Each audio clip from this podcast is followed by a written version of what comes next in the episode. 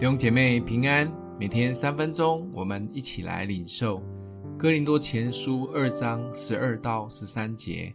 我们所领受的，并不是世上的灵，乃是从神来的灵，叫我们能知道神开恩赐给我们的事，并且我们讲说这些事，不是用人智慧所指教的言语，乃是用圣灵所指教的言语。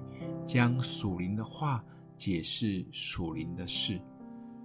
保罗是一位受过高等教育的法利赛人，甚至是拜师在当时非常知名的拉比律法师加玛列的门下，根本是资优中的资优。但保罗自从认识基督以后，好像找到宝一样。他知道真正的智慧不是像以前一样的智慧。而是有更大的属灵智慧，这样的智慧是透过圣灵的大能所赐下。更了不起的是，圣灵参透万事，而且可以看见永恒的事。他宁可让自己在世上的智慧傻一点、笨一点，但当一提到圣灵的智慧时，他就当仁不让地说出，他靠着圣灵的智慧可以超级无敌。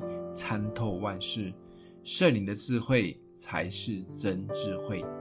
世上有许多的人一直在追求哲学或其他深奥的知识，除了想要参透什么以外，有时或许也觉得可以高人一等，或比人更有智慧。保罗因此说：“我们也讲智慧，但不是这世上的智慧。智慧的最高处的来源，当然是神来的智慧。”也就是圣灵的智慧，这就是为什么我们要更认识神。当更认识神时，我们就会更认识自己。我们的小脑袋也不会被一直限缩在目前的环境及眼前的事，而要得着圣经里的应许。神为爱他的人所预备的是眼睛未曾看见，耳朵未曾听见，及我们的心也未曾想到的。就像保罗强力的追求属灵的智慧，或许当时他放弃了世人所追求的，而积极的追求属天的智慧及永恒。两千多年后的今天，证实保罗的选择是对的。现在就换轮到我们决定了，我们要追求什么样的智慧呢？我想不用再等到两千年以后。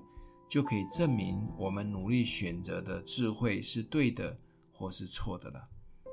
想一想，你渴望更多认识神，从圣灵得着智慧吗？我们一起来祷告。爱我们的父，我们承认我们的眼光有时太过短浅，总是只想追求眼前的事物。